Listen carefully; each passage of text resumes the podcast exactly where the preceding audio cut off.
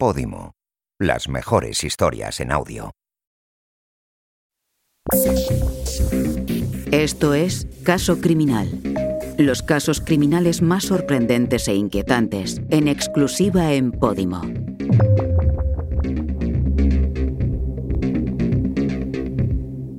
Estás escuchando el caso Gabriel. Todos los datos recogidos en este podcast han sido publicados por medios de comunicación y en sentencias judiciales. Capítulo 1. El crimen. España es uno de los países más seguros del mundo. A pesar de que ciertas lacras como la violencia machista siguen suponiendo un grave problema social, las estadísticas revelan que en Europa, Tan solo Noruega, Liechtenstein e Islandia tienen una tasa de homicidios por cada 100.000 habitantes menor que aquí. Por suerte, en España es muy poco probable morir asesinado. Pero, quizás precisamente por ser poco habituales, hay homicidios que quedan grabados a fuego en la sociedad. Crímenes que van más allá de quitar una vida, que esconden historias escabrosas y macabras, y que dejan una huella muy profunda en nosotros nombres propios que por desgracia quedan inevitablemente marcados por la desgracia. Marta del Castillo, Diana Kerr, Gabriel Cruz. El caso Gabriel tuvo en vilo a casi toda España durante 13 interminables días. Se movilizaron más de 5.000 efectivos para dar con el pequeño, incluyendo a más de 2.000 profesionales, en la que es, a día de hoy, la mayor búsqueda coordinada de un desaparecido en la historia del país. En ese lapso de tiempo hubo momentos de desesperación, pero también de esperanza, tras el descubrimiento de la camiseta del niño cuatro días después de su desaparición. Pero fue todo un espejismo. En menos de dos semanas, todo dio un giro terrible e inesperado. Se sucedieron mentiras, contradicciones y actitudes extrañas que hicieron sospechar a los investigadores que el criminal era parte del entorno familiar. Tan convencidos estaban que decidieron poner un cebo, una trampa, con la intención de que el asesino mordiera el anzuelo. Y lo mordió de lleno. Gabriel tenía solo ocho años el día que comenzó la pesadilla, el 27 de febrero de 2018. Era hijo de Ángel Cruz y Patricia Ramírez, dos padres divorciados, pero bien avenidos. El pequeño acostumbraba a pasar las vacaciones de verano y muchos fines de semana en la casa de su abuela paterna, en la localidad almeriense de Las Hortichuelas. Aquel día, todo transcurrió con normalidad.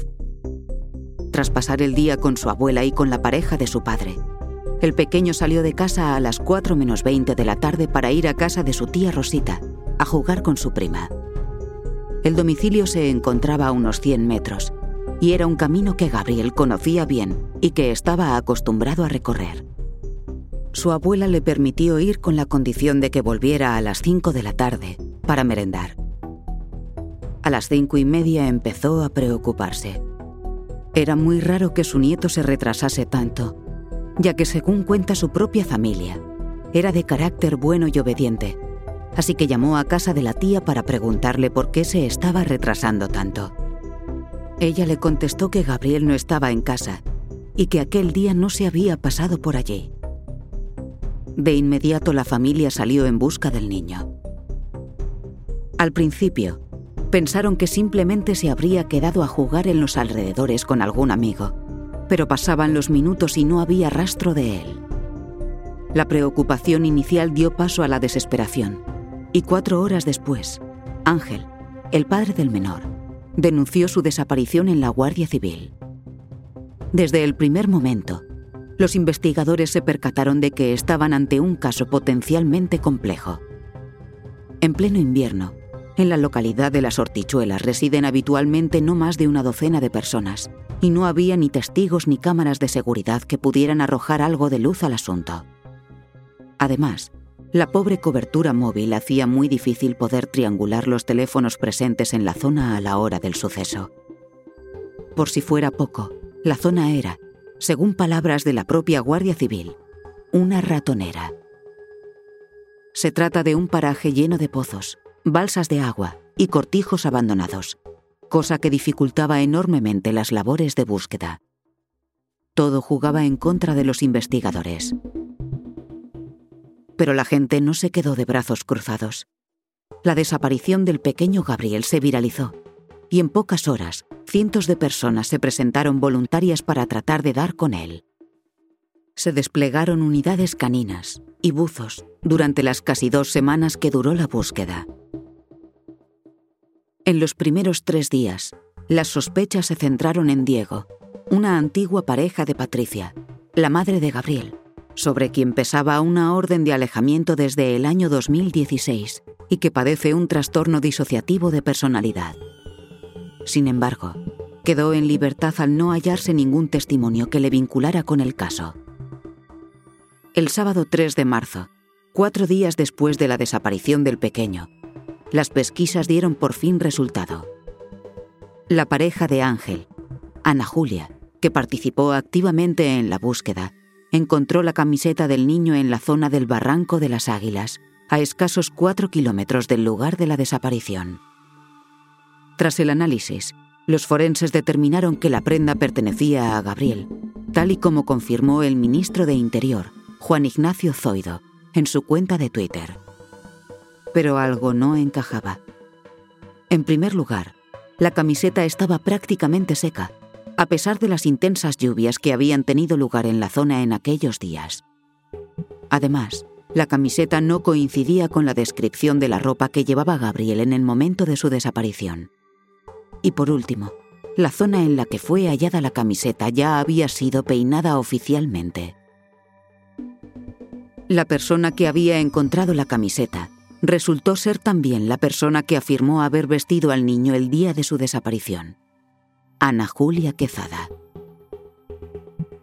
En aquellos tensos primeros días de intensa búsqueda, Ana Julia, la entonces pareja del padre de Gabriel, estuvo desde el primer momento en el foco mediático. Todas las imágenes del entorno familiar del niño mostraban a una mujer tremendamente afectada por el suceso y prestando apoyo constante a su pareja en aquellos momentos tan críticos. El hallazgo de la camiseta de Gabriel revivió las esperanzas, tanto de padres como de la sociedad civil, de encontrar con vida al chico, pero los investigadores tenían otra opinión. Todo indicaba que se trataba de una pista falsa para despistar a los investigadores. De pronto, Ana Julia se convirtió en la principal sospechosa del caso. Aquel día, a pesar de que la zona ya había sido registrada, la mujer convenció a Ángel, el padre de Gabriel, para buscar una vez más por esa zona. Ambos se separaron y fue Ana Julia quien encontró, cuando su pareja estaba lejos, la camiseta. Hubo otro factor que hizo que los investigadores dudaran de la honestidad de la mujer. En los escasos 12 días que duró la búsqueda, alegó hasta en dos ocasiones que había perdido su teléfono móvil para evitar entregárselo a la policía. La policía ignoraba los detalles, pero estaba completamente convencida de que Ana Julia Quezada sabía más de lo que decía, así que decidieron no mostrar todavía sus cartas. En los siguientes días, la mujer siguió apareciendo en público junto al padre de Gabriel, sin que nadie, al menos de puertas para afuera, notara nada fuera de lo normal. Mientras, los investigadores decidieron colocar un micro y un GPS en el vehículo de la principal sospechosa y le tendieron una trampa. Filtraron que las cámaras de seguridad de un hotel de la zona habían grabado una matrícula el día y la hora de la desaparición del niño. Querían ver cómo reaccionaba la mujer si sentía que estaba cerca de ser descubierta. Y lo lograron. El 11 de marzo de 2018, 13 días después de que el rastro del niño se esfumase, la mujer se dirigió a Rodalquilar, a una finca propiedad del padre de Gabriel, a escasos minutos del lugar donde desapareció el pequeño. Se dirigió a uno de los pozos que poblaban la zona, convenientemente lejos de donde había aparecido la camiseta, y sacó de allí un cuerpo que se correspondía con la descripción de Gabriel. Tras verse acorralada, había decidido cambiar el cuerpo de lugar. La finca, que fue registrada parcialmente el día de la desaparición, estaba en desuso, y Ana Julia era una de las pocas personas que tenían un juego de llaves de la propiedad. Los agentes la siguieron y lograron fotografiar el momento en que depositó el cadáver, envuelto en una manta, en el maletero de su coche. Después, la mujer condujo su vehículo hasta Vícar, lugar donde el equipo de seguimiento procedió a su detención, justo antes de entrar en un garaje.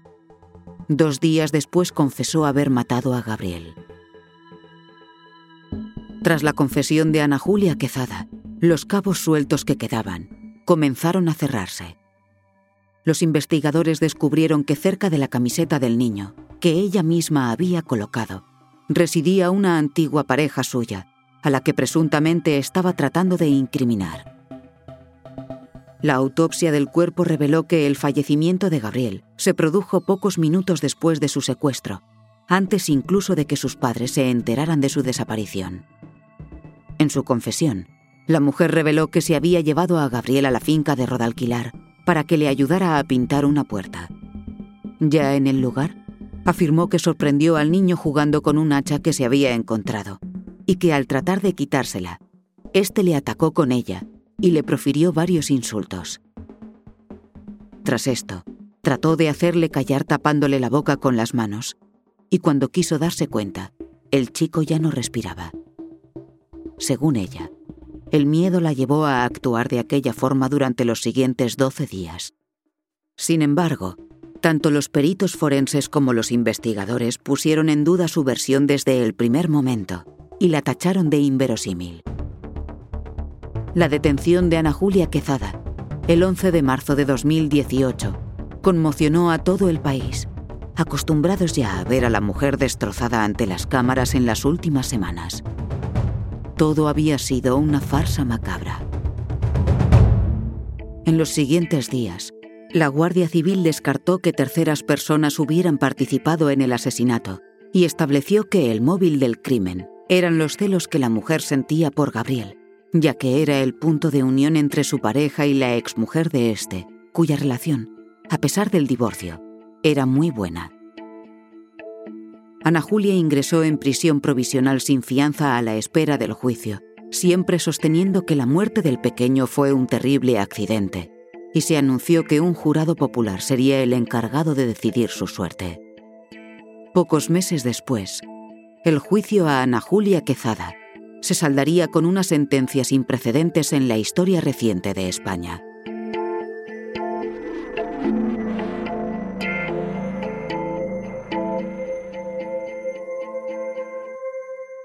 Has escuchado uno de los podcasts exclusivos de Podimo. Esperamos que lo hayas disfrutado. Te invitamos a visitar podimo.com para descubrir miles de historias en formato podcast y audiolibro.